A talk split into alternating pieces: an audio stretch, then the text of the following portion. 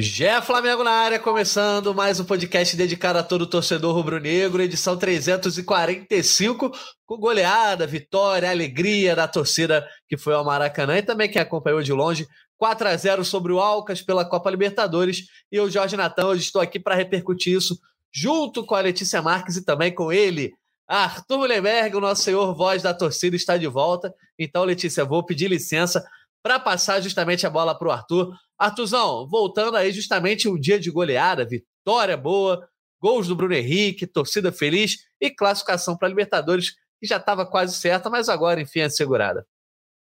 Fala, Natan, fala, Letícia, galera que está ouvindo. Cara, maravilha. O Flamengo acho que passou um momento ali, nessa fase de grupos, muito estranho, que a gente viveu emoções muito estranhas, as nossas lembranças, né? O Flamengo entrando em segundo no mata-mata, é o terror do pote 2, ninguém vai querer sair para pegar a gente no jogo. Mas está muito bom, um jogo maneiro e que, na verdade, a gente sabia que o Flamengo tinha condições de ter feito esse placar, mesmo lá no Equador, né? Que a grande façanha da Libertadores até agora que o Flamengo tem é ter conseguido perder para esses caras, porque eles são um time muito primitivo. Mas o Flamengo chegou com uma escalação meio maluca, conseguiu o resultado muito rápido. Bruno Henrique, porra, acionado milhões de vezes, fez o gol, tudo certo. Acho que tá, estamos num bom momento. E também tem que destacar: Vitor Hugo se firmando, cada vez que entra, joga melhor. E eu sou fã da molecada e esse time precisa ser renovado, galera. Ninguém aguenta. Quatro anos, o ciclo está acabando. É bom que esses moleques venham fortes. É isso. Boa, valeu, Artuzão. Boas-vindas para você aqui de novo. Letícia Marques, também seja bem-vinda, sempre bom estarmos aqui. Você hoje representando os nossos gloriosos setoristas. Fred Gomes meteu aquele chinelo, né? Falou que queria participar, mas não está aqui. Um abraço para o nosso Chinelo Fredão. é bom demais, cara. Chinelo é bom demais, gente. Eu posso falar na boa para vocês, é muito bom. Chinelinho às vezes é bom. Mas, Letícia, é aquele ciclo do Flamengo, né? Agora chegamos ao dia que é apenas boas notícias, né? Goleada, vitória, boas atuações, classificação, tudo às mil maravilhas. Não sabemos até quando, mas o fato é que essa quinta-feira é feliz para o Rubro Negro. Fala, Natan, Arthur e a galera que está acompanhando. Olha, vou falar o que eu sempre falo. Eu sei até quando. Até o próximo jogo, que é sábado. e aí depois o problema já passa a ser outro. É, mas brincadeiras à parte, eu acho que o Flamengo faz essa, esse jogo contra o Alcas de uma forma que todo mundo imaginava, né? Um jogo tranquilo no Maracanã, uma goleada, classificando é, para as oitavas da Libertadores, que já estava bem encaminhado, é de fato verdade. Chegou ali num período da partida que estava até se classificando em primeiro, né? A gente estava na, na área da imprensa ali dando uma olhada e a gente falando: caraca, vai classificar em primeiro? Aí do nada o Racing desandou a fazer gol por lá também e acabou ficando com a primeira classificação. É, seria difícil de qualquer forma, né? Eu acho que ficar em primeiro ou segundo, a Libertadores entra nessa fase de mata-mata, é, é, bem complicado assim. O Flamengo está se tornando cada vez mais cascudo e experiente na competição, mas nunca é fácil, né? É, a vantagem do mata-mata é claro que, que, no caso do primeiro lugar, é boa para decidir em casa, né? De fato. Mas, Natan, Vou falar uma coisa aqui, vou jogar pro Arthur, na verdade, que o Arthur é o grande voz da torcida e merece falar. Ontem, no, na, a, na hora ali da zona mista, tava todo mundo conversando justamente, ah, passou em primeiro, passou em segundo e tal. Pô, só tem, tem uma coisa muito boa de ter passado em segundo. Aí todo mundo ficou falando assim, o que que foi? Eu não lembro quem foi que falou, mas é que a final é no Maracanã, né? E aí, quem, quem passa em segundo joga é, no setor norte, né? A torcida vai ficar no setor norte. Se, se tivesse é isso, passado é? em. É, pela, pelo lado da Comebol. E aí, como o Flamengo passou em segundo, se chegar à final, muito provavelmente, né, pelo desenho da chave, deve ficar como visitante, né? E aí acaba ficando no setor norte. E aí os torcedores ali, enfim, né? Todo mundo ficou muito coisa. Quero saber o que o Arthur acha disso. Tem, tem essa diferença? Essa mística funciona de fato? Cara, eu fiquei sabendo disso agora por você, Lele. Eu não sabia que tinha essa característica aí no regulamento. E penso, sempre que eu penso nessa final, muito antes de começar os jogos na fase de grupos, eu sempre prevejo o inferno que vai ser para arrumar a entrada. Então, a gente sabe que eles reduzem, tem muito convidado, né? é complicado. A torcida do Flamengo não poder ficar do seu lado da arquibancada, que parece que era o que poderia acontecer se a gente entrasse em primeiro, é, é uma ideia, para mim, parece assustadora. Eu acho que ia ter rebelião, o negócio ia ficar complicado em termos de segurança.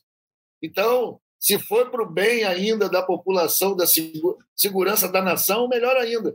Eu estou nesse negócio de segundo e primeiro, cara. Assim, a gente tem 80% de chance de pegar um time brasileiro agora nas oitavas, né?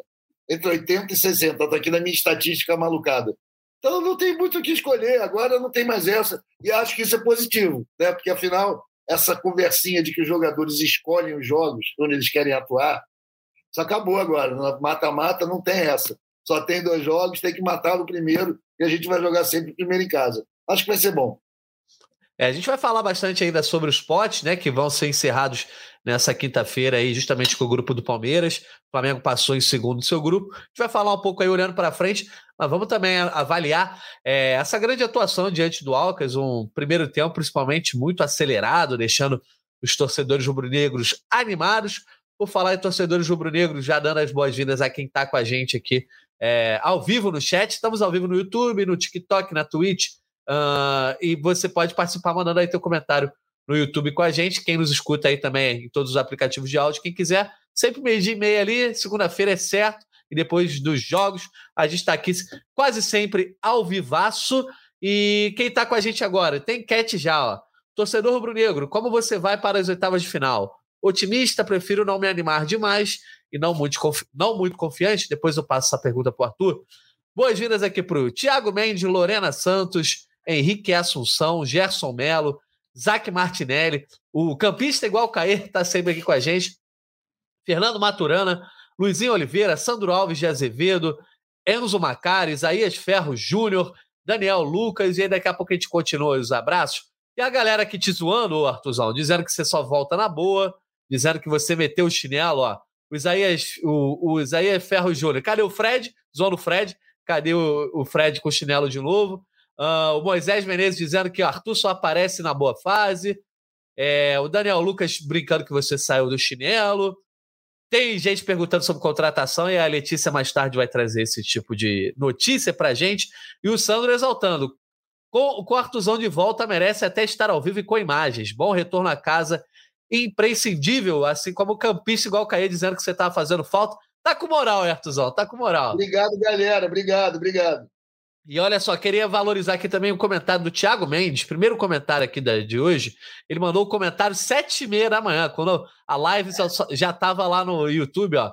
Esse podcast é atualmente minha principal fonte de informações confiáveis sobre o Flamengo, estando tão longe. Agradeço muito a toda a equipe. Grande abraço de Genebra. Então, um abração para o Thiago Mendes, lá da Europa, da Suíça. Um coração para você, Thiago Mendes. Maneiro, muito obrigada. Show de bola. Então a gente aí, ó. Vocês setoristas... aí que pô, me deixou meio bolado. Será que ele tava dando um alô para mim? Para de falar besteira. o confiável fica por parte do nosso setorista, né? Eles é, trazem as informações. E os demais setoristas, não é comigo isso, não. Exato. Como você diz, você tá aqui só falando groselha, né, Arthur? É isso, vim só para tumultuar, pô. então, ó, tumultua respondendo essa enquete aí que tá aqui. Lembrando para essa galera que tá ao vivo também, divulga a live aí, vamos fazer o GE Flamengo chegar mais longe mete o like aí na nossa live que a gente vai alcançando cada vez mais gente. Artuzão, como é que você vai para as oitavas de final? Otimista, prefiro não me admar demais ou não muito confiante, com base, obviamente, nessa goleada de ontem, 4 a 0 O Flamengo resolveu o jogo muito rapidamente. Teve gol do Vitor Hugo, do Bruno Henrique, Everton Ribeiro jogando bem, Arrascaeta e com o Gabigol no banco. Te animou a ponto de estar otimista mais uma vez? Estou otimista, sim, e eu estaria otimista mesmo que o Flamengo tivesse ganho sofrendo do Alcas.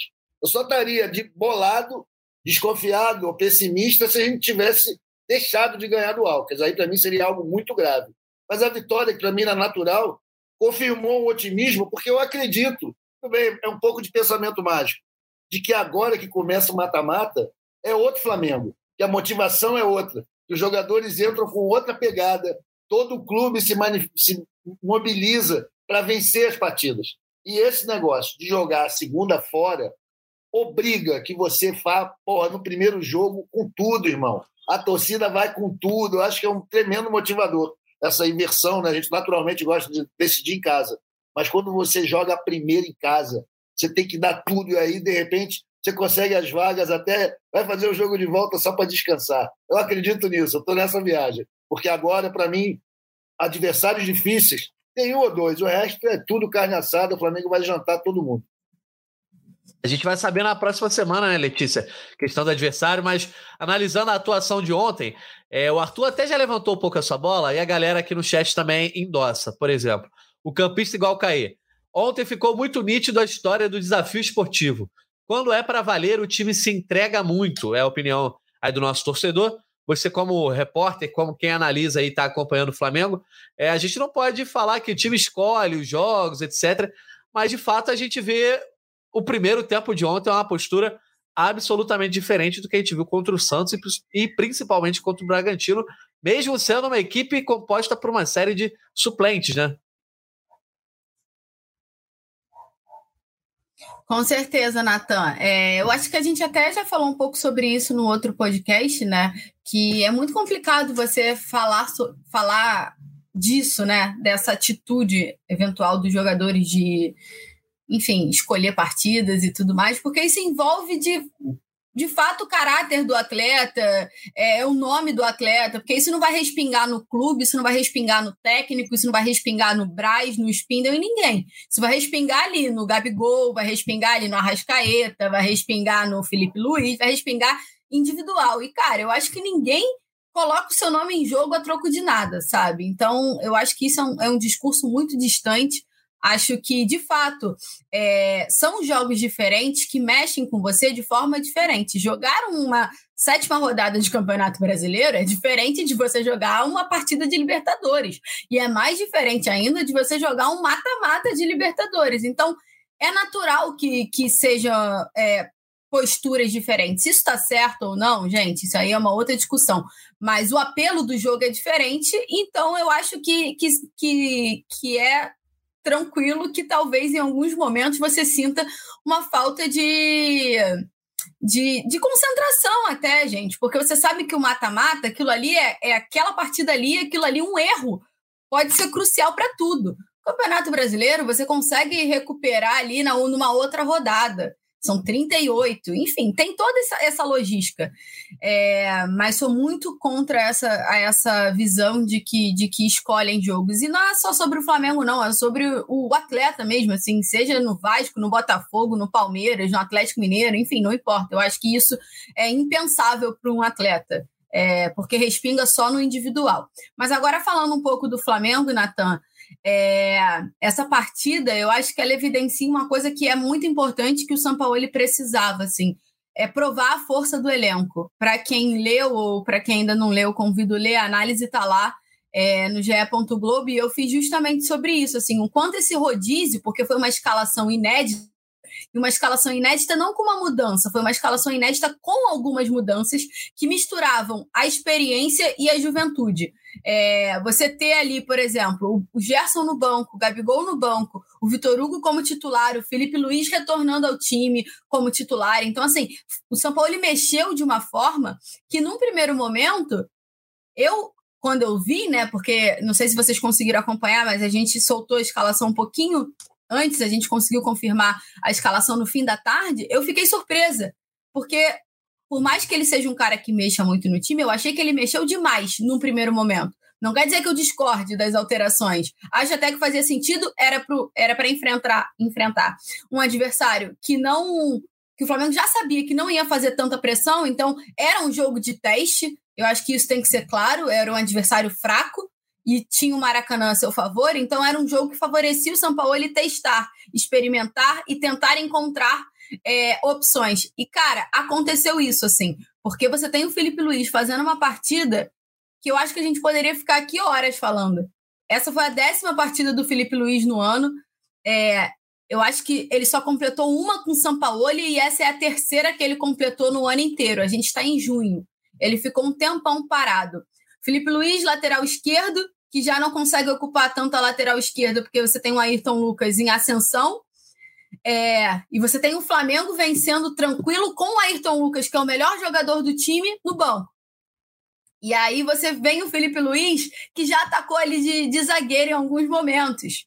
Mas, cara, ontem ele jogando de volante, era de você olhar e falar assim, cara, ainda bem que o Felipe Luiz joga, sabe? Porque é, é um cara que, cara, sei lá, eu tiraria chapéu pro Felipe Luiz, assim, porque eu acho que ele é, que ele é muito bom. E eu acho que o São Paulo encontrar isso é, é uma coisa importante para essa reta da temporada. E não foi só o Felipe Luiz, né? Você tem o Vitor Hugo, que o, que o Artuzão já falou, tá em ascensão, assim, absurda, e se provando no meio-campo que ele tinha ao lado o Everton Ribeiro e o Arrascaeta, cara.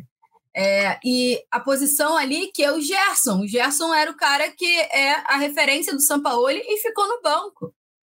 E assim, todo mundo quer jogar um jogo desse no Maracanã de Libertadores e ele foi o escolhido, né? O São Paulo conseguiu mexer muito bem ali e, e encontrar opções. Eu acho que isso faz bem para o time, faz bem para o técnico que ganha mais opções e eu acho que você ganha não só opções entre os medalhões que se recuperam, que no caso são foi o Felipe Luiz e o Everton Ribeiro e o Arrascaeta que voltaram a fazer dupla como titular. Mas também nos jovens, né? O Wesley ontem fez uma boa partida e era um menino que estava bem, e aí oscilava, e estava bem, oscilava. E ontem ele fez uma partida bem justa, assim, junto com o Vitor Hugo. É, eu acho que o São Paulo encontra essa, essa força coletiva que é muito importante nesse momento, que é um momento que o Flamengo vira uma chave para os mata-matas da, das competições, né, da Libertadores nas oitavas e na Copa do Brasil nas quartas, mas ele ainda precisa de uma coisa, que eu tenho certeza que a gente vai falar aqui, que é a regularidade, porque o Flamengo joga bem, aí você acha que vai jogar bem um outro jogo, joga mal. Aí joga mal, você acha que vai jogar mal, joga bem. E aí não consegue emplacar uma sequência. E isso, de fato, ele precisa. Ele até falou em entrevista coletiva que precisa encontrar essa regularidade no caminho. Pô, Arthur, acho que a Letícia acabou de falar de tudo o jogo, a gente pode já falar do jogo contra o Fortaleza, né? Deixou nada na mesa, nada. Letícia aí abordando vários pontos, mas assim, é, teve um ponto que ela não abordou que eu vou deixar para levantar para você. A gente pode ó, falar do Felipe Luiz, jogou de fato muito ontem. É, eu acho que quando o Flamengo. Eles atua no jogo certo, ele tem uma atuação impressionante. Era o jogo certo para ele, né? O Flamengo não foi muito ameaçado, estava jogando em casa, tava. Essa eu deixei para você, Nathan. Pois é. Não, e aí outro cara que eu queria elogiar, o Everton Ribeiro, assim. Cara, eu faço questão de elogiar o Everton Ribeiro, porque os outros todo mundo elogia e o Everton Ribeiro nem todo mundo. E eu sempre penso, o Flamengo joga bem várias vezes sem o Everton Ribeiro jogar bem. Concordo, mas toda vez que o Everton Ribeiro joga bem, o Flamengo joga muito. Toda vez que o Everton Ribeiro joga bem, o Flamengo joga muito. Eu sou muito fã desse cara. Mas aí, rasgando tantos elogios, a gente não pode deixar de rasgar elogio para ele, Artuzão. Bruno Henrique o Henrique Assunção falando aqui, ó. Foi irado demais ver o Bruno Henrique jogando a bola que jogou ontem. Precisa melhorar na pontaria, mas já deu para ver que o homem está voltando.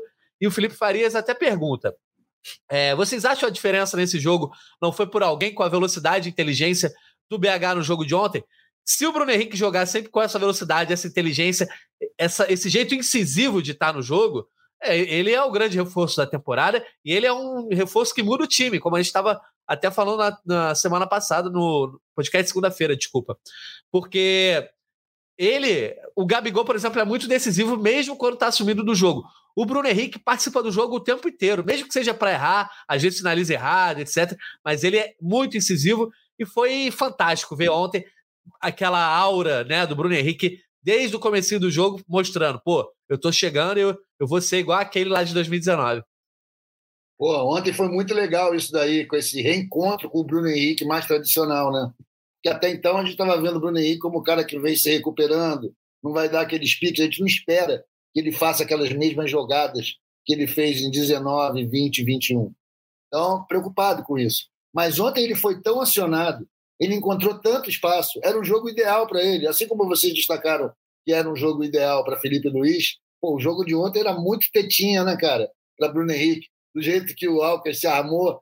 E a, a Letícia falou, né, quando pintou a, a, escalação, é lógico que eu cornetei. É lógico que eu falei, tá maluco? Assim que a gente não vai a lugar nenhum, toda hora muda. Muita gente. Né? Mas, cara, é por isso que o São Paulo é o técnico e eu estou aqui falando besteira meio-dia com vocês. Né? Ele sabe o que, que ele tem na mão ali. E deu uma valorizada no elenco, não sei se foi a Letícia ou foi você que falou, o, o, a mostrar essa. Pô, esse é um poderio, né, cara? O Flamengo tem esse poder. Tem um elenco, pô, mesmo com um time que a gente fala, esse cara não é titular nem aqui nem na China, bota lá e o cara rende. Então, eu vejo como muito positiva essa postura do, do Bruno Henrique, de querer mostrar que está tá no jogo, que não tem essa de que estou aposentado. Partiu para cima, foi muito acionado, se deu bem, o adversário da afeição para ele. E se ele tivesse com o pé um pouquinho mais certo, teria feito os três, quatro gols ontem. Né? Porque ele errou umas finalizações, mas ele sempre chegou bem, se infiltrou, deu dibre, corajoso, muito legal. E palmas para o Alcas, que não enfiou a porrada. Né? Eu achei até que, em um certo momento, eles iam começar a bater, como eles fizeram lá no Equador, mas foram pô, muito olímpicos. Parabéns aí, Alcas. Foi desclassificado na moralzinha. Parabéns. Ô, Letícia, nesse ciclo aí, eu até escrevi isso também lá na minha rede, né? O Flamengo tá nesse ciclo que ele, ele repete duas atuações boas, quando você acha que vem a terceira, ele joga duas vezes mal, aí você acha que ele tá mal, ele volta a te surpreender, então não tá com é, nenhum tipo de roteiro linear, né? Esse Flamengo de 2023. Depois desse jogo aí, o Sampaoli agora começa a focar mais um pouco em Brasileirão e Copa do Brasil, até porque a gente aí tem cinco semanas, né? Até o jogo da Copa Libertadores. Diante do que a gente viu ontem, diversos suplentes ou jogadores que não são exatamente titulares constantemente, tendo bons movimentos e, e, boas atuações. O, o São Paulo será que vai seguir esse caminho de seguir mudando o time constantemente? Ou ele, de repente, vai conseguir pensar mais alguns nomes até porque ele está ganhando mais opções, não só dentro do elenco, mas como as opções que estão vindo de fora. É, o Luiz Araújo já foi o primeiro a chegar. Natan, eu só queria completar um pouquinho que a gente falou da escalação, porque eu falei, né? Num primeiro momento, quando eu soube, eu fiquei bem espantada, assim. Na verdade, eu já estava ficando espantada quando eu ouvi os treinamentos, né? A gente apurando. É... O São Paulo ele mexeu muito no time. E aí, quando a gente conseguiu confirmar a, a escalação, eu até fiz uma publicação no Twitter para quem acompanha lá, e eu falei assim: olha, gente, o Flamengo vai a campo assim, mas esse é um dos muitos times que ele testou nessa semana, assim. E aí ele testou um time que tinha o Gerson como titular, ele testou um time que tinha o Vidal como titular, ele testou um time que tinha o Gabigol como titular. É, o Vidal, inclusive, era o é, ao que tudo indica, né? Pelo que eu ouvi, ele era o titular porque ele torceu o, o tornozelo no treino da quarta-feira de manhã, de bola parada. É claro que fica uma dúvida ali, mas assim, ele torceu o tornozelo ali, então ele foi descartado naquele momento. Enfim, o São Paulo testou muito o time, deixou muito em aberto, então a gente de fato só conseguiu confirmar no final da tarde, um pouco antes do Flamengo soltar a escalação oficial. E nesse momento, ver o Bruno Henrique como titular chamou muita atenção. E aí eu fui tentar saber como é que ele estava. E uma curiosidade foi: eu ouvi assim, Letícia, parece, no treinamento de terça-feira, parecia o Bruno Henrique de 2019. Ele fez muito gol e ele deu muito passe numa hora que ele estava fazendo a, o time titular com o Gabigol, igualzinho em 2019. Ele está voltando. Foi isso que eu falei. E aí eu até comentei no Twitter. Eu falei: olha, pelo que falaram, o Bruno Henrique fez um, um treino muito bom e tal. E aí até zoaram assim: ah, virou leão de treino e tal. Nada como um tweet para envelhecer muito velho. Em três horinhas ali, o tweet morreu, porque o Bruno Henrique, de fato, assim, fez uma partida ontem que eu acho que dispensa palavras não só pela atuação dele, mas pelo que significa a atuação dele, né? Um cara que, que foi titular pela primeira vez depois da maior lesão da carreira, ficou quase um ano fora. Enfim, é muito simbólico você ver o Bruno Henrique nessas condições. E, cara, o Bruno Henrique é apto para jogar e o Bruno Henrique desse jeito, eu não sei o que, que o São Paulo ele vai fazer, porque é mais um ali para ser titular, de fato. E já falando um pouco dessa titularidade, Natan, eu acho que esse jogo contra o Alcas é legal, é maneiro, quatro gols, é, você encontra opções, o Flamengo controla o jogo, faz o que quer, todo mundo joga bem, porque ontem todo mundo jogou bem, do goleiro ao ponto esquerda, todos. Você não tem uma pessoa que você fale assim, nossa, esse foi muito mal. Não, não teve, ontem foi todo mundo muito bem, é, individual e coletivamente. Só que assim, era o Alcas, né? Então, também você não, não consegue ponderar que o Flamengo vai atuar assim contra um, um adversário de expressão. É, eu acho que tudo precisa de muita cautela. Eu acho que não dá para você ter um oba-oba, por exemplo, como aconteceu é, depois da vitória com o Maringá por 8 a 2 que também o Flamengo desfilou, mas assim, era o Maringá. Então, acho que o São Paulo, a principal parte dele agora foi encontrar opções. E agora, o que ele vai fazer com essas opções é o que a gente vai acompanhar e torcer, assim, para você ver um resultado que, que se encaixe, que você, que você consiga ver evoluções, que você consiga ver uma regularidade, que, como você falou, é, parece que vai, mas nunca vai. E aí é isso que ele busca. Eu acho que tem uma declaração, Natan, que eu separei aqui dele, que que tá aqui, ó. Ele falou na coletiva, abre aspas pro São Paulo. Temos que fazer esses jogadores que já ganharam tanta coisa recuperarem a fome, a alegria por, por jogar e a possibilidade de competir. E que seja uma equipe que tenha pretensão de conquistar algo que já conquistaram. E é isso que estamos trabalhando. Eu sinto que a regularidade que o time não tem, ainda temos que mudar para que esse time tenha confiabilidade. Fecha aspas. Eu acho que isso é traduz porque eu acho que isso linka muito com o fato de, desse discurso de que ah, escolhe jogo e tal. Cara, os caras ganharam tudo, eles são campeões de tudo. Você tem que motivá-los a querer ganhar aquilo de novo, a querer fazer aquilo tudo de novo, a ter mais medalhas daquela.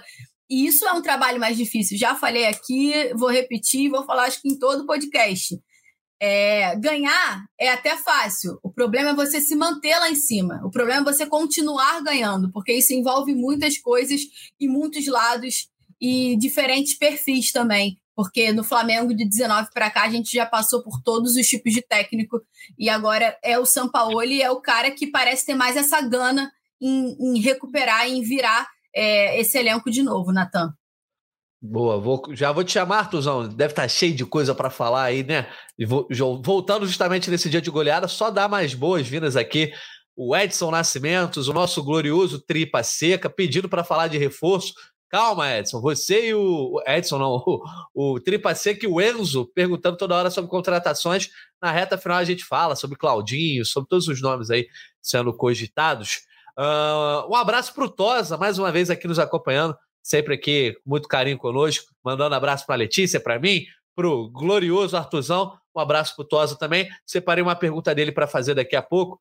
É, e deixei mais, mais, dois abraços aqui que eu tenho que dar daqui a pouco, já vou falar. O Moisés Menezes, Isaías Ferro, o Aurélio Souza é sempre um tricolor que está aqui na nossa live há algumas semanas, então um abraço para o Aurélio Souza também. É, todo mundo é bem-vindo. Diógenes Campelo, Daniel Lucas, Ricardo Rocha, Francileu do Oliveira, Flávio Ricardo. E aqui, ó, para o Fernando Maturana, pedindo um abraço para Nova Friburgo, berço do grande Anselmo Vingador, Libertadores 81. Um abraço para o Fernando. E para o Irineu Genésio, é... ele é lá de Santa. Peraí, só de minha cidade. Ah, Rio do Sul, de Santa Catarina. Então, um abraço para Rio do Sul, lá em Santa Catarina, dizendo que o Flamengo vai ser campeão da Libertadores, o Irineu. Mas olha só, o Artuzão, sobre o nosso glorioso Bruno Henrique. O Henrique, o Henrique Assunção pergunta se o Bruno Henrique já pode virar titular e o Cebolinha ir para o banco e que nessa janela de meio de ano o Flamengo já é quem está mais se reforçando. Luiz Araújo, Rossi, Bruno Henrique, Vitor Hugo, Felipe Luiz e ainda estão falando de Claudinho. Quem para esse elenco? De fato, né? O Sampaoli parece que está tentando colocar todas as opções mais ou menos no mesmo nível, inclusive lá no ataque, né? Ele não está deixando muito claro se vai ser o Pedro, se vai ser o Gabigol, se vai ser os dois. Ele está deixando até os adversários perdidos e um pouco a torcida. O fato é, o Flamengo hoje tem muito mais opções do que tinha lá com o Vitor Pereira. O, fa... o... A questão é saber se o São Paulo vai, de fato, construir uma espinha dorsal ou se vai seguir nessa coisa de se movimentar o tempo todo. É... Agora, o momento em termos de opções é mais positivo. Você olha para o banco, é... vê mais gente para mudar o jogo. Ontem até o Matheus Nascimento acabou indo para a partida. Matheus Gonçalves. Matheus Gonçalves. Matheus Nascimento. São Paulo não veio para explicar, né, galera? São Paulo veio para complicar, né? E ontem, inclusive, até Matheus Gonçalves entrou. Pô, então ele está usando todo esse poderio do elenco do Flamengo, e é uma vantagem comparativa muito forte e que talvez fosse burrice ele não tentar botar todo mundo para jogo, né? Muita gente acha que Davi Luiz já era, Felipe Luiz já era, é, não aguenta o Thiago Maia. Enfim, ele está botando as pessoas, o Vidal, né, que é o inimigo da galera atualmente, ele está botando todo mundo para jogo. E acho que essa confusão que ele provoca na torcida deve ser ainda maior a confusão provocada nos adversários. A gente não tem um time titular com 11, o Sampaoli realmente usa muitos jogadores. Ontem foi uma prova disso. Estou amarradão, estou orgulhoso pela partida de todos os jogadores ontem, pela vontade que eles demonstraram. Mas, cara, a gente não pode esquecer de falar isso. O Alcas é muito fraco. É que nem 4 a 0 no Vasco. Entendeu? Não significa que a gente esteja voando. Significa que a gente está conseguindo aproveitar das fraquezas de um adversário que dá mole para nós. Mas um jogo duro, acho que ainda tem muito a caminhar o Flamengo nisso daí. E essa mania, ou digamos assim, essa maneira do São Paulo de trabalhar, misturando muitas peças, usando todos os recursos possíveis que ele tem no elenco, talvez nos dê vantagem.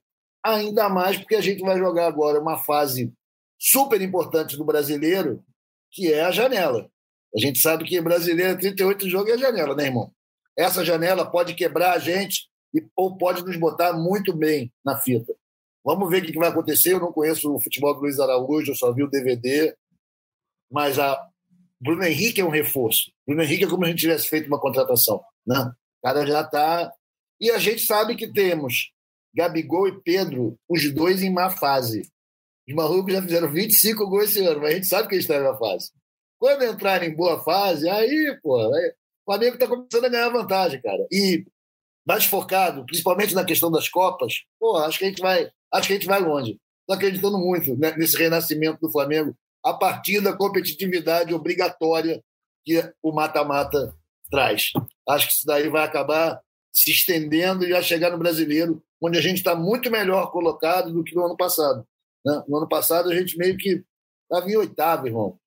Tirar foi muito difícil, a gente acabou em quinto, mas agora a gente está ali, quarto, quinto. Talvez a gente consiga também ganhar o brasileiro e aí ia ser lindo, memorável. O, o Sampaoli vai ter estátua na Gávea. Muito merecido. Ô, Letícia, Ô, a busca. Fala aí, fala aí. Já que a gente falou do Luiz Araújo, só uma curiosidade, né? Eu fiz o jogo ontem no Baracanã e eu tava sentada na pertinho da onde eles ficam, né? Eu sempre fico no mesmo lugar.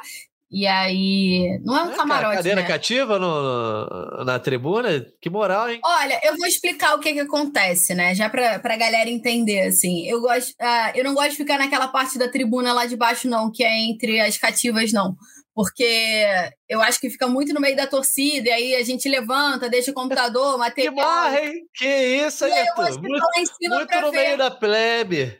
Acho mais perigoso, né, Natan? Pô, deixar material eu só fico ali do lado da grade, entre a leste e a norte, pô, tô com inveja da Lelê. Aí eu, ah, tá. aí eu geralmente fico naquela parte superior, né? Que é onde ficam as cabines de transmissão. E eu sempre sentei do lado direito, mais pro lado direito, né? Quem quiser me ver é perto do número, sei lá, dois. Eu sempre tô ali embaixo. E aí, é... aí o Flamengo passou. O Flamengo assistiu o jogo num camarote, né? Os dirigentes e tal. Aí, de um tempo pra cá, eles passaram a assistir nessa cabine de transmissão. E aí, onde eu ficava sozinha, passou a aglomerar todo mundo, né? Porque aí fica todo mundo ali para tentar ver o Spindle, o, Ma, o Braz e. É, o Spindle, eu, eu ia misturar o nome dos dois. O Spindle, o Braz, os reforços, aí alguém que tá ali como convidado, enfim. E aí eu sempre tô ali e o Luiz Araújo estava, obviamente, ali ontem com, com os dirigentes do Flamengo. E aí teve uma parte que foi muito engraçado, quando já tava 4 a 0 os torcedores começam a passar ali, né? E aí ia começar a falar com eles pelo, pelo vidro, né? E aí um, um torcedor ficou assim: Luiz, você vai ter que correr muito, ó. Tá ferrado, vai ter que correr muito. Cara, o Bruno Spindel ria de ficar vermelho e o Luiz Araújo começou a rir também de ficar vermelho. Aí levantou, acenou pro cara. Aí os torcedores ficaram: É, Luiz Araújo, agora tu vai ter que correr, porque. É rir para não chorar. Agora, não sei o quê. É, foi muito engraçado, assim, mas o Luiz Araújo parecia bem, bem tranquilo, ele estava todo o tempo filmando a, a, a, torcida do Flamengo, filmou todos os gols, todas as comemorações, levantou, bateu no, na, na perna, comemorando, em chance desperdiçada. É, e só para falar, ele será apresentado na segunda-feira, tá? A gente ainda não tem a hora, mas o Flamengo já divulgou que a apresentação dele é na segunda-feira. Lele, Natan, vocês já viram o Luiz Araújo jogar? Já vi. Eu, eu vi mais vezes na, na França do que no MLS, né? Mas qualidade, qualidade tem, assim. É, é, é muito. A gente olha muito pontualmente, né? Mesmo quem trabalha com futebol internacional. Não era todo jogo do Lille que eu via, pelo contrário, eram pouquíssimos. Mas a gente analisa muitos melhores momentos, etc. É um jogador, assim, parece ter muita qualidade, inclusive lá na MLS ele jogava em um dos principais times, né? Que era o Atlanta, então.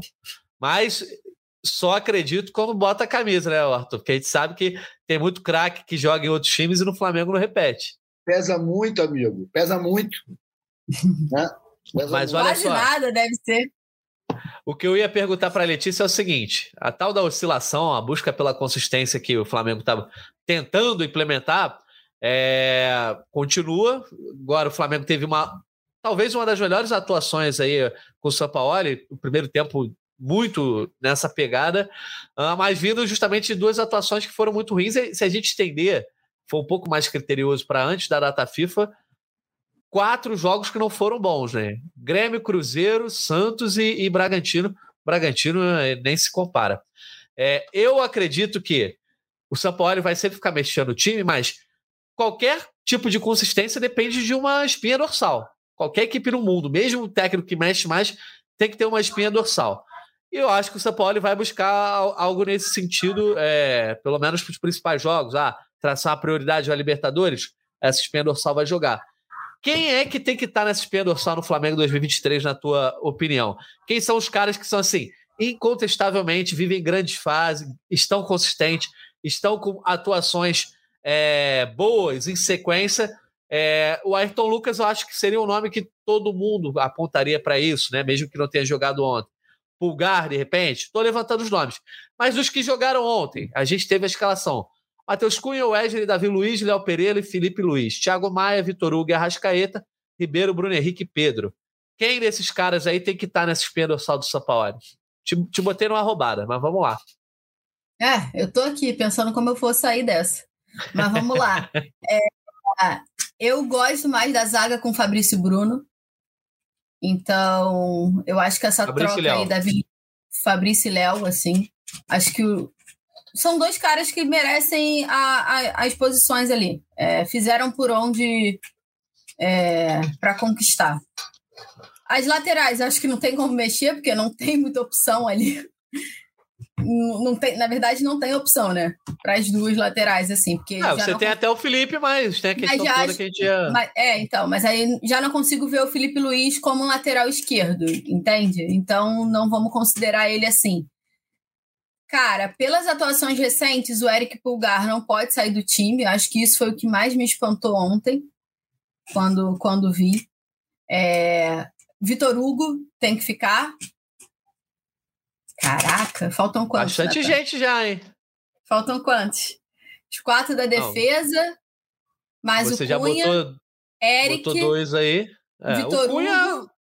O Cunha, eu não sei se a galera concorda com você sobre. Não, eu tô botando o Cunha como goleiro, porque daqui a pouco a gente vai discutir aí. Não sei como é que. Gente, não, não sei como é que o Rossi joga de verdade. Assim, sei que é um excelente goleiro de, de pênalti, mas ali para o jogo, não sei nem se ele se encaixa no estilo do São Paulo, né? Porque ele é um cara que veio em janeiro, a gente tem que lembrar disso. Ele não é um pedido do São Paulo. É, tá, vamos lá. Eric e Vitor Hugo. Caraca! Agora Deixa tem. Deixa o Arthur completo, então. Não, agora tem Gerson, Everton Ribeiro, Arrascaeta. É, tá bom. E aí não o sei. Pedro e Gabigol no ataque. E aí Pedro ou Gabigol. Eu acho que o São Paulo ele não consegue formar um time com os dois. Não que não consegue, eu acho que ele não, Ô, Arthur, não é a opção dele. A Letícia, a Letícia é muito humorista. Falou monte Já fugi. Quero saber quem é que tem que ser titular absoluto. É, Se não tiver na escalação, você vai lá xingar. Pô. Não, eu falei meu time, gente. Não façam isso comigo. Não, não mas não tá precisa ser o time inteiro, não. Eu digo uma dorsal, de digo. Espinha dorsal para mim é o seguinte: Matheus Cunha, que o Rossi não dá para falar, seria loucura. O amigo Wesley não tem outro. Eu não tem tu, vai tu mesmo. Esse já tá. Fabrício Bruno, para mim, titular absoluto pela regularidade, confiança que o Sampaoli já demonstrou que tem por ele. Quarta zaga, irmão, ali é um convidado especial por noite. Pode ser qualquer um. E o Merguinho, incontestável. Pulgar, eu acho que é titular. Já o Vitor Hugo, que eu sou fanzoca do cara, porra, não sei se ele é titular. Porque, para mim, o titular é o Arrascaeta. Everton Ribeiro, Gerson, Vitor Hugo, Matheus França, esses caras podem entrar. Para mim, não fazem parte de uma espinha dorsal do time. E na frente, Gabigol. Titular é o Gabigol, não é o Pedro. E mesmo o Bruno Henrique, nessa belíssima né, volta dele, Cebolinha, mesmo nível, padre. Assim, os dois estão ali para brigar por uma vaga. Aí vai chegar o um amigo Luiz Araújo, talvez venha um outro atacante, Matheus Gonçalves e tal, não importa. Mas a espinha dorsal para mim é isso. Repetindo, Matheus Cunha, Fabrício Bruno, Wesley Beijinho, Pulgar, Arrascaeta e Gabigol. Esse é o time para mim que tem que estar tá sempre ali. Claro, com variações, o resto, compadre, que lute para arrumar a vaga. Cada jogo eu concordo. Eu concordo. Ah, mas você botou 16 malucos no teu Só time. Só que eu tô pensando, o Gerson não faz parte da sua espinha dorsal? Não, apesar é. de eu achar que o, que o Sampaoli tem enorme confiança nele e bota ele como condutor do jogo, né? um cara que dita ritmo, que traz o time para frente, eu acho que ele pode eventualmente não jogar. E não vai ter o um prejuízo o Flamengo nisso, como ontem a gente viu. Claro, com todos os resguardos de que o Alcas, porra, é tipo o Vasco da Gama, né? Não é parâmetro para nada. Mas o Olha Gerson, só. acho que tem que lutar um pouco mais. A minha espinha dorsal, para mim, é Léo Pereira, Ayrton Lucas e Fabrício Bruno. Tem que ter. Mesmo que jogue com três zagueiros, que aí você faz um arranjo com o Wesley, com algum ponta, mas eu acho que sempre na linha de, de quatro, linha de três, tem que ter esses dois zagueiros, e o Ayrton Lucas jogando ou de ala ou de lateral tem que estar no time. No meio, eu, acho que é Pulgar e Arrascaeta, é, cada um no seu setor, Arrascaeta, obviamente, dentro das condições físicas, e na frente ainda considero o Gabigol também. Mas é, eu acho que essa discussão vale para a gente pensar justamente no lado do São Paulo. Porque a gente já divergiu aqui, já colocamos vários nomes aí que podem estar, podem não estar. Então, não é qualquer escalação do São Paulo que vai soar como absurda, porque, ó, Gerson, Vitor Hugo, Arrascaeta, Ribeiro, Thiago Maia, Pulgar, é, todos esses brigando, Vitor Hugo brigando por uma, uma vaga no meio de campo. Então, Arthur gente... Vidal, não esquece que ele é brother é, do, do, do e, treinador. Esse aí a torcida vai ficar pistola, mas o que eu digo é. É, mas, é, pô, ele é peixe do treinador, cara. Vai fazer o quê? Sim, não, e a gente na frente agora vai ter Bruno Henrique, Cebolinha, Luiz Araújo como opções para as pontas, né? Você ainda tem aí, podendo ter algum tipo de, ah, o Ribeiro jogando mais aberto, o Rascaeta. Então, o São Paulo, eu só queria, eu só fiz esse exercício porque, assim, não dá para a gente criticar a escalação que vier do São Paulo, porque, de fato, ele está com algumas peças e elas estão bem niveladas. Né? Eu acho que só quem está sobrando ao longo do, do, ano mesmo, incontestável, é o Ayrton Lucas, e o resto está construindo aí. O Pulgar está construindo uma caminhada, o Gerson, é o próprio Wesley, os dois zagueiros. E o Matheus Cunha, acho que ainda não teve nenhum teste de fogo para ele, né? Mas trazendo mais algumas, alguns comentários aqui. Vamos completar esse assunto. Vai lá, vai lá. Eu acho importante assim, é até o meia-culpa que eu faço. Eu vivo falando que não existe mais esse negócio de 11 titulares, que o time moderno joga por 16, e tem que ter uma galera que se garante que pode entrar a qualquer momento, mas a gente sempre reage loucamente quando vê um time que não está com aqueles canônicos 11 que a gente Exatamente. acha. Exatamente. A gente reage mal a isso. Quando pintou a escalação ontem, foi a mesma coisa. Porra, assim a gente não vai a lugar nenhum. Mas futebol moderno, cara, a gente tem que se acostumar que os jogadores entram e saem. Daqui a pouco vai ser que nem basquete, os caras vão poder sair durante a partida. Esse é o futuro do esporte. Natan fez só esse exercício para todo mundo entender que quando a escalação vier tão modificada, tem uma razão e não, e não dá para você duvidar do é. que pensa o careca. Né? Exatamente. Né? Não, eu acho que o careca vai errar. Isso aí é normal. Só que, assim, quando a gente já vê algum nome diferente, já fala, pô, que absurdo, por que, que o Pulgar não tá jogando? Né? Porque às vezes ele pensou aquilo de, pro, pro jogo diferente, ou tá poupando, e cada um tem Cara, a sua eu duvido muito, eu duvido muito que se ontem fosse um, um, outro adversário, ele teria feito essa escalação. Ele não pois teria. É, tem isso. O Flamengo tinha, o Flamengo tinha é, a classificação para as oitavas encaminhada. Seria tipo assim, uma catástrofe para o Flamengo não passar. É, o time era muito fraco, muito fraco.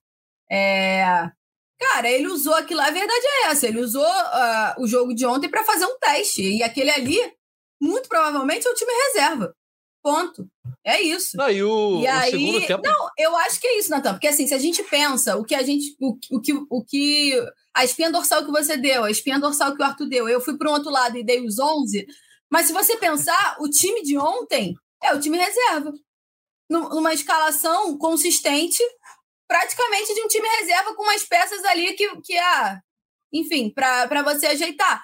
É, é quase o que fazia o Dorival. Tinha um time muito forte nas Copas, que todo mundo sabe qual era, e tinha um time muito bom no Campeonato Brasileiro. E aí parece que o, que o São Paulo encontrou esse time muito bom. Esse time de ontem provavelmente deve ser o segundo time mais forte do Flamengo.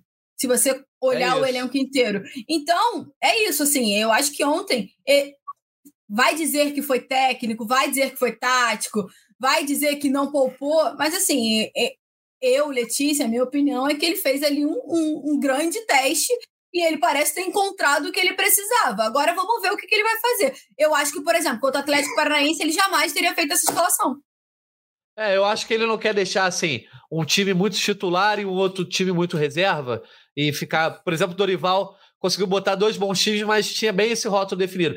Eu acho que ele quer um grande pote onde ele pode meter a mão e botar lá quem ele quiser naquele jogo específico, entendeu? Ah, hoje eu é. quero jogar assim. Eu quero Porque todo mundo é nesse assim nível. que ele treina. Ele treina eu... assim. Eu acho que é importante falar. Ele treina todo mundo junto, gente. É tipo assim, são 20 mil times ao mesmo tempo. Ele treina todo mundo junto. O time tem tudo. Teve um time no treinamento de terça que o Cleiton estava entre os titulares. Para vocês terem uma ideia. É tipo o assim, Cleiton já é um fã dele aqui no chat ficar falando de que o time do Dorival do brasileiro era muito bom, porque time muito bom não chega em quinto. Era um time bom. Mas aí um teve time... umas três rodadas ali que bom. derrubou de terceiro para quinto. É, também. mas foi assumido que a gente não estava mais pelo brasileiro, né? O maluco, ganhou as Copas. Eu acho que esse é um comportamento que a torcida do Flamengo repudia, não aceita. Se não for por força da tabela, tipo, pô, a gente se ferrou, não dá mais, não pode jogar toalha. Tem que ser, porra, brasileiro, meu irmão. Tá em terceiro, tá maluco? Tem que ir até o fim, é. pô. Ó, é, o papo tá bom. O papo tá bom, a gente já tá com quase 50 minutos. Precisamos aí fazer, ainda falar sobre a classificação, possível sorteio. Aí, Arthur, ele quer, ele quer controlar depois de uma classificação com goleada a Libertadores. Eu não. Você por Paula aqui. Ferro. Ah, então Paula Ferro fica aqui a crítica, entendeu? Paula Deixa a gente Ferro falar. A nossa diretora é Paula Ferro, quando bater uma hora, ela vai mandar a gente encerrar daqui a pouco, que eu já conheço bem, ó. Ela tá dizendo, ó, que nem falou nada, mas vai falar. Mas vamos administrando, a gente vai pegar uns acréscimos de Copa do Mundo aí no pouco, tá? Boa, mas olha os acréscimos. eu, eu gostava queria... quando a gente chamava acréscimo de desconto, eu adorava aquilo. Vai dar quanto era bom. Né? Desconto, É que nem a bola descaindo, né? Bola descaindo é uma coisa. Os físicos ficam encantados quando a gente explica o que, que é. Né? A, a Paula perguntando se a gente não sente fome. Sentimos. Esse horário é ingrato por isso, mas vamos seguindo. Olha só. É, mais abraços aqui para dona Luciana Marques, mãe da Letícia, está sempre com a gente aqui. Uh, o Eric Paixão dizendo que esse é o melhor podcast da atualidade. Vocês são demais. Acho que nem a nossa mãe acha esse podcast melhor da atualidade, mas a gente agradece pelo carinho, Eric. Obrigado pela audiência aí. Um abraço para o Renato dos Santos, o Alexandre Fernandes, que é fã do Artuzão desde o Fotolog. Uh, e a galera aqui, o André. Pois é, tu nem, tu nem pegou isso, Letícia, tu nem pegou a época de Fotolog, eu peguei. Não peguei, mas eu sou atenta. o André Gomes dizendo: o Igor Jesus não tem chance, porque o zagueiro Cleiton não joga, fã da base aqui, o nosso André Gomes. Mas olha só, quero falar então sobre. Pô, tá difícil escalar o time sem utilizar o Igor Jesus. Imagina se você botar o Igor Jesus e o Igor Jesus for bem, o São Paulo vai ficar maluco. O povo que é o elenco do Chelsea, que teve que reformar o vestiário aí na última temporada, porque não cabia, de tanta contratação uhum. que fez. Mas vamos lá, o grupo A fechou assim: Racing primeiro com 13, Flamengo segundo com 11. É... Flamengo perdeu uma vez para o Alcas na primeira rodada, fora de casa, aquele jogo da poupada. Depois eu falo disso de novo, mas é... empatou duas vezes, então a campanha que ficou ficando abaixo da média, mas também é... o Racing acabou fazendo 13 pontos, goleou o Nublense e ficou com a liderança do grupo. Do grupo. É, o fato é, o Flamengo passa segundo, vai para o pote 2, que nesse momento também tem Nacional do Uruguai, River Plate, Argentino Júnior, Deportivo Pereira. Ah, não, esse grupo ainda vai ser definido. Atlético Mineiro e Atlético Nacional. Pode ter ainda Deportivo Pereira ou Boca Juniors, ou Bolívar ou Palmeiras também, dependendo dessa quinta-feira. O fato é, no outro pote, Artuzão, temos Racing, Inter, nesse momento Bolívar, mas provavelmente Palmeiras, Fluminense, Del Valle, Boca Juniors a ser confirmado, Atlético Paranaense e Olímpia. Falar que, dependendo do Palmeiras, principalmente, que pode ficar no 2 ou no 1, esse pote 2 não tem nada de baba. Pelo contrário, eu acho que o pote 1 pode até estar tá um pouco mais fraco, bem nivelado, então não é drama. Agora, a questão de decidir ou não em casa, para o Flamengo que vem jogando mal fora de casa, o Maracanã tem sido muito bem, te preocupa? Ou é mais a questão dos adversários do pote?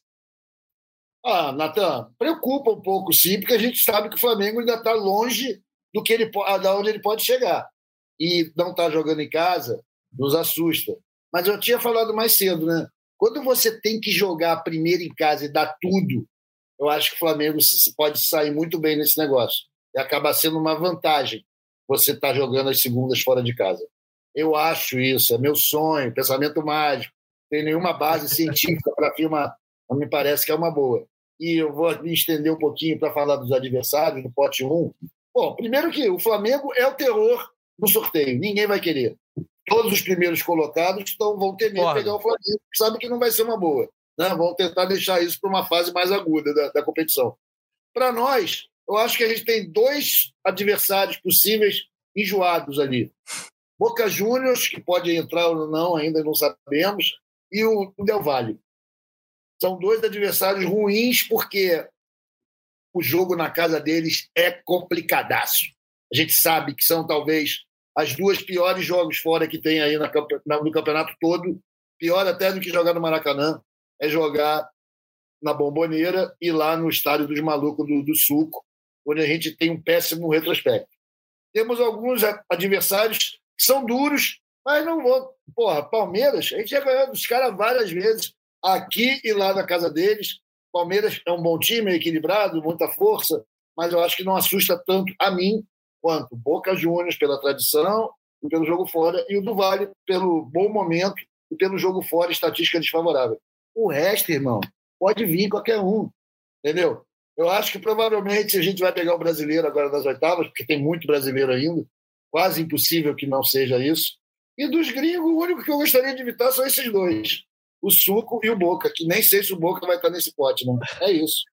É, a gente vai ver hoje, quinta-feira, tanto a questão do Boca quanto do Palmeiras. Mas, Letícia, eu acho também essa questão de começar decidindo em casa. Eu acho que são.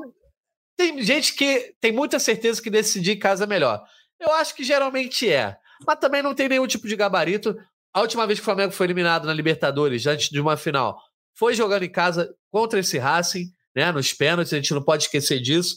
É... E outra coisa, o Flamengo também nem sempre vai mal quando joga a primeira é, em casa é segunda fora. A gente pode olhar o próprio Libertadores 19 contra o, o, o Inter, né? O Flamengo joga primeiro em casa, não faz, é, não consegue fazer um resultado confortável, e aí vai para o segundo jogo, é, consegue lá, joga bem, enfim, confirma a sua, a sua classificação. E olhando principalmente a campanha da Copa do Brasil do ano passado, ó, começou fora contra o, o Galo e decidiu em casa, mas depois foi começou em casa contra o Atlético Paranaense, e aí é, empata em casa e ganha fora. Jogando contra o São Paulo, ganha fora, e em casa ganha, de, ganha uma vitória bem mais magra. E contra o Corinthians, é, talvez jogue pior em casa do que, é, do que fora. Então, acho que não tem muita essa coisa. É um time que tem bastante mentalidade vencedora. A questão é: o primeiro jogo passa a ser o jogo da vida, e aí o segundo se administra. Só tem que mudar essa chave mental, né? Natan, eu sempre acho isso difícil. Eu nunca sei o que, que é melhor. Eu acho que. que tá muito humorista de... hoje, Letícia Marques. Eu sempre sou assim. Você nunca reparou? Eu sou indecisa. É, eu, eu acho que. Eu, Letícia, eu, Letícia, se eu fosse jogar, eu preferiria decidir em casa, porque você tem o apoio da torcida, reverter resultados se for preciso, ou carimbar uma classificação de forma mais tranquila. Com a torcida por perto é sempre melhor, eu acredito. Mas também não, não garante nada, né? Então, tipo, não é garantia de nada. Então, eu acho que o, que o atleta mesmo, assim, não pode pensar nisso. Tem que, que fazer o resultado. Se o primeiro jogo for em casa, faz de tudo para fazer o resultado logo, para você de fato ir mais tranquilo e não ir lá na, jogar na casa do adversário é, precisando, né? Porque aí o adversário conta com, com um cenário muito mais a seu favor. Natan, é difícil, mas você lembrou bem as últimas campanhas, lembrou até esse jogo do Inter que eu não, que eu não recordava direito, é, que tinha sido fora, né? Tinha sido o segundo jogo fora. E se eu não me engano, a Copa do Brasil também, né? O gol de bicicleta do Pedro? Isso, foi lá. Foi, foi, foi, foi. Foi lá, né? Igual acontece esse ano também, porque a Copa do Brasil, o Flamengo decide lá no dia 12, né? Faz o primeiro jogo no Maracanã dia 5 e decide na Arena dia 12. A Libertadores e a Copa do Brasil em 2023 estão desenhando juntos. Só falta pegar o Atlético Paranaense de novo. Não. Pô, esse é, é outro que eu vou até colocar na lista dos que eu não queria. Não pelo Atlético em si, porque eu acho o Atlético fraco. Mas, porra, toda hora jogo com esses caras, coisa chata. É, o Flamengo tem três, duas grandes possibilidades por enquanto e pode ter a terceira que seria mais óbvia: Fluminense, Atlético e e Palmeiras, se o Palmeiras for para primeiro. Ah, tem o Inter, né? O Inter ali do outro lado, do outro, no pote 1, que é um freguês tradicional. Também eu seria. Não, eu acho pelo menos os jogos contra brasileiros eu acho mais difíceis. Porque os brasileiros são. É, estão se consolidando assim com, com mais força assim na Libertadores. As últimas finais estão chegando cada vez mais, passando, né? Cada vez mais. Então, assim, eu acho que enfrentar brasileiro é mais difícil. Mas tem um lado que você já corta logo um adversário, né? É, então, como sempre, fico no muro mesmo, mas murão, prefiro. Murão, murão, eu, eu, eu, eu acho que o adversário fora é legal, uma viagenzinha para o setorista, entendeu? Deixa eu pegar ah, um. é. Um, um rolê, pô. Quer dar rolê. Aí também. Ah, a galera. A galera não falou muito de adversário, não, mas o Tripa Seca dizendo que pegar o Boca seria bom. Eu acho que é sempre mau negócio pegar o Boca né? Não vou, não vou dizer essa loucura aqui, não. É, eu acho que é, o problema é que a gente está tendo essa discussão é muito. Eu, isso vou ser sempre chato. Porque poupou lá na primeira rodada contra o Alcas, a, o, temporada começando, ninguém conhecia o time. Cara, faz feijão com arroz. Ah, não, poupou, jogou o primeiro tempo até bem, aí depois aquela coisa da mentalidade, né? Desarmou, e aí você tá pagando por essa discussão, talvez por uma maior dificuldade na campanha, justamente por conta de três pontos que teriam garantido o Flamengo na primeira colocação aí se ele tivesse vencido o Alcas é fora de casa. Isso que o Vitor Pereira foi inelegível por 80 anos, né? Ninguém mais quer ver nem a foto dele do Flamengo. Porque ele conseguiu é, essa façanha de fazer o Flamengo perder pro Alcas. Porra, é, mas a culpa, a culpa não é só dele, não. Eu acho que isso é uma soberba geral, porque ele teve essa opção, mas certamente foi é, chancelado. A própria torcida meio que chancelou isso, falou: ah, não, é o começo, por causa de Carioca, que acabou levando a porrada no Carioca do mesmo jeito, entendeu? E eu acho que isso, isso tem que ser discutido, porque esse jogo, essa coisa de, ah, eu, eu sou o malvadão, eu vou poupar na primeira rodada da Libertadores, porque eu sou o atual campeão, isso reflete uma mentalidade perigosa, que eu acho que tem que ser refletida. É, representa um Flamengo que tem tanta qualidade, tanta qualidade, que acha que está tudo sob controle. Seja Não. contra o adversário que for, a competição que for. Inclusive, isso acontece dentro, dentro dos jogos. Né? É o Flamengo que acha que vai construir a vitória quando desejar, contra quem desejar e como desejar. Só que assim ele acaba subestimando o adversário, como aconteceu contra o Bragantino, e o adversário tem qualidade. Isso é futebol, gente. Por isso o futebol é tão diferente.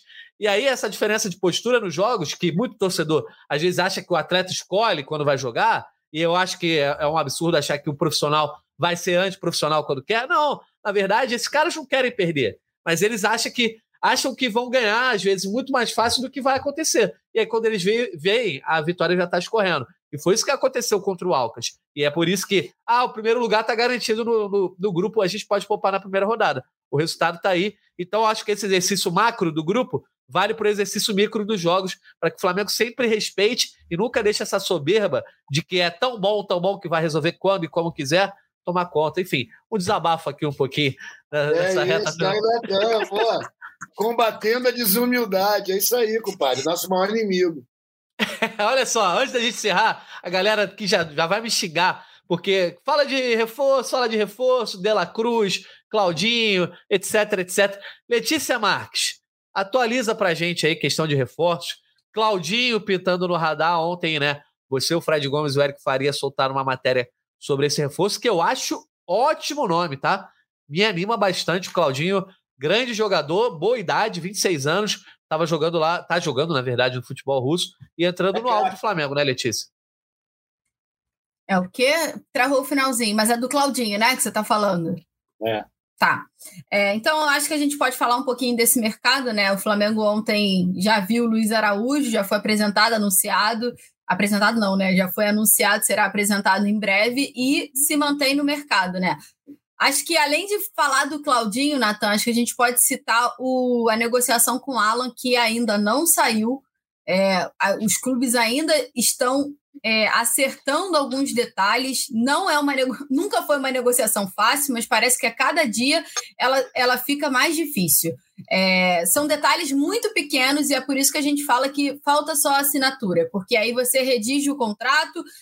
Ah, não, mas tem isso aqui. Aí você faz um outro contrato e aí fica né, nesses últimos diálogos de de negociação comercial mesmo, digamos assim, né? Foi, foi até a palavra que, que usaram para mim.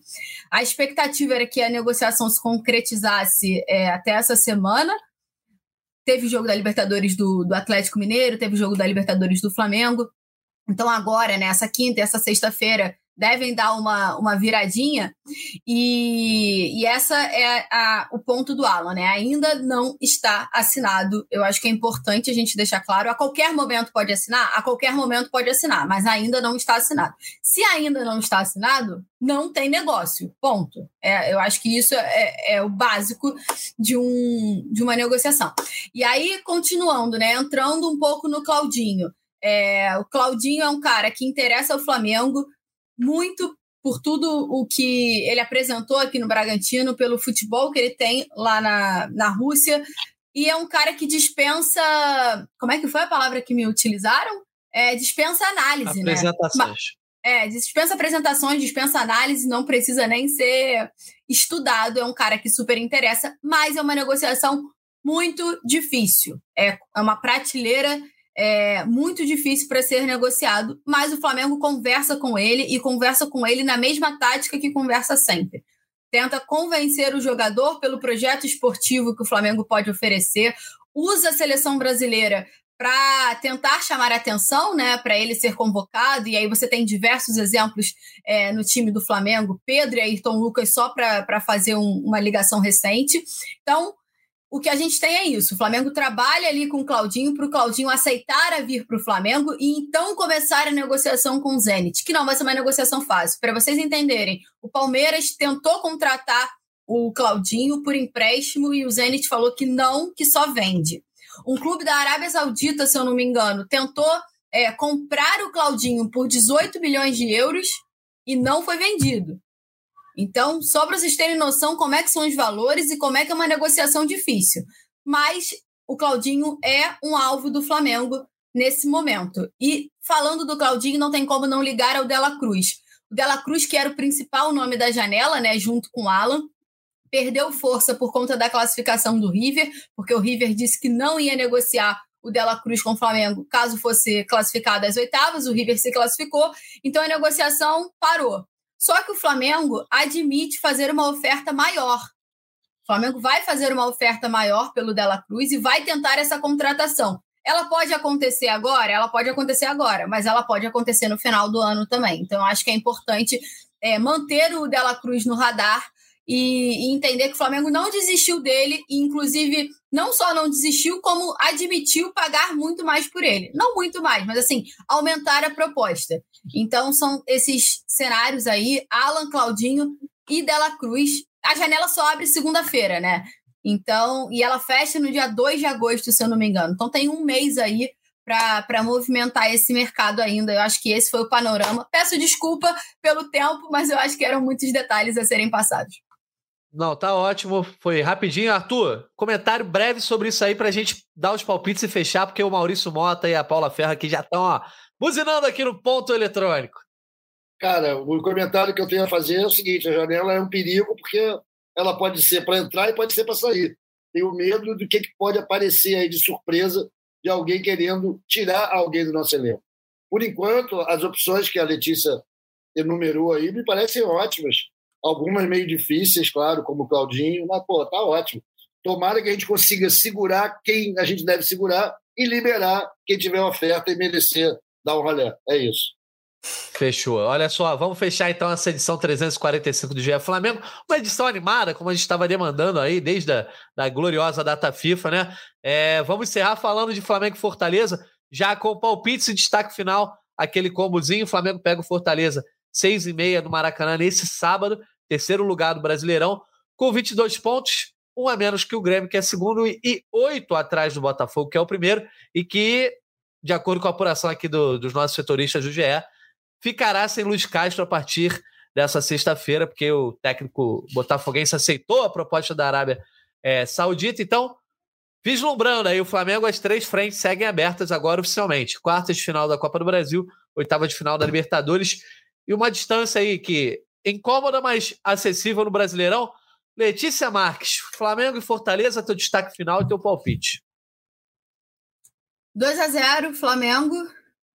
É, e o meu palpite. Não, quer dizer, o meu destaque tá final. Tá doidona? Tá querendo meu... dar dois palpites pro jogo? Que isso, gente?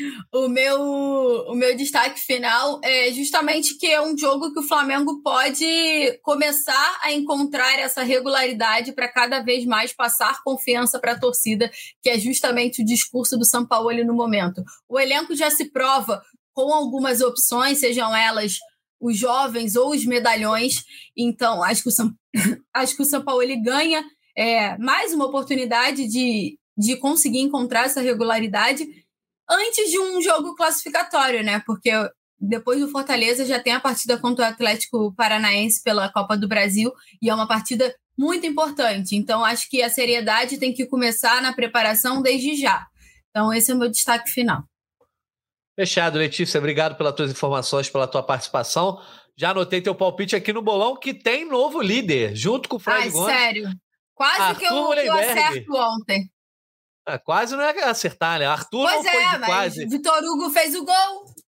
Ele cravou 4 a 0 o Arthur botou, o único que cravou, igualando os 59 pontos de Fred Gomes aí na liderança. E depois a gente traz aí as outras colocações, que a galera tá bem atrás. Mas, Artuzão, como líder do bolão, teu destaque final, teu palpite para Flamengo e Fortaleza. Jogo difícil, tá? Não vai achando que é jogo mole, não, que Flamengo e Fortaleza, jogo difícil nesse sábado. Não vejo ninguém na minha frente. Fred Gomes ao meu lado, mas vai ser ultrapassado. É o seguinte: jogo duríssimo. Eu não tô. Eu achei até generoso o placar da Letícia, 2 a 0 Eu acho que vai ser 3 a 2 ou 2 a 1 Olha aí, rapaz. A diferença de um gol. Eu vou botar 3 a 2 porque eu acho que o ataque está trabalhando bastante. Acho o jogo difícil. A proximidade com o jogo com o Afrético, lá pela Copa do Brasil, também obriga que o time não dê tudo. Então, eu acho que vai ser um jogo bem difícil, mesmo sendo no Maracanã. Fortaleza muito arrumadinho, brother. Muito arrumadinho. E o meu destaque final, além da volta aqui de estar com vocês, que foi uma delícia, é para a torcida do Flamengo, cara. Parem de dar show, amigo. É todo jogo. Todo jogo a torcida do Flamengo está arrebentando. Provavelmente vamos ter um Maracanã lotado no sábado também. Ainda bem que eu comprei o um pacote, Padre, que eu não preciso ficar me desesperando para comprar ingresso jogo a jogo. Porque todo jogo lota. Está impressionante. Parabéns aí. Vamos em frente. Esperança muito alta. Confiança está alta também. Um abraço para você, Natan, para Lelê, galera do backstage e quem assistiu a gente. Obrigadão. Boa, valeu, Artuzão. É um prazer estar com você aqui mais uma vez. Também deixando mais um abraço para Letícia Marques, para todo mundo que nos acompanhou ao vivo no YouTube, no TikTok, na Twitch, no GE. Muitos comentários, a gente não conseguiu ler tudo aqui, mas deixando aqui um abraço para o Rodrigo Bueno e os Curióis, né? Acho que é o nome da torcida, ele dizendo que marcaram presença lá no Maracanã. Então, um abraço para o Jefferson Samuel, Diogo Emanuel, Rodrigo Bueno, Juliano Vieira, Paulo Henrique Marques. Biel Sonic, Abrahones, enfim, toda a galera que nos acompanhou aqui ao vivo e também quem escutou a gente até o final de mais uma resenha. Já Flamengo 345. Estamos encerrando aqui, hein? Paula Ferro e Maurício Moto. Obrigado pela ajuda no backstage. A gente passou do tempo, mas eles perdoam. Estamos de volta segunda-feira, hein? Flamengo e Fortaleza no sábado. Segunda a gente chega aqui para comentar ao vivaço. Valeu, galera. Um abraço e até a próxima.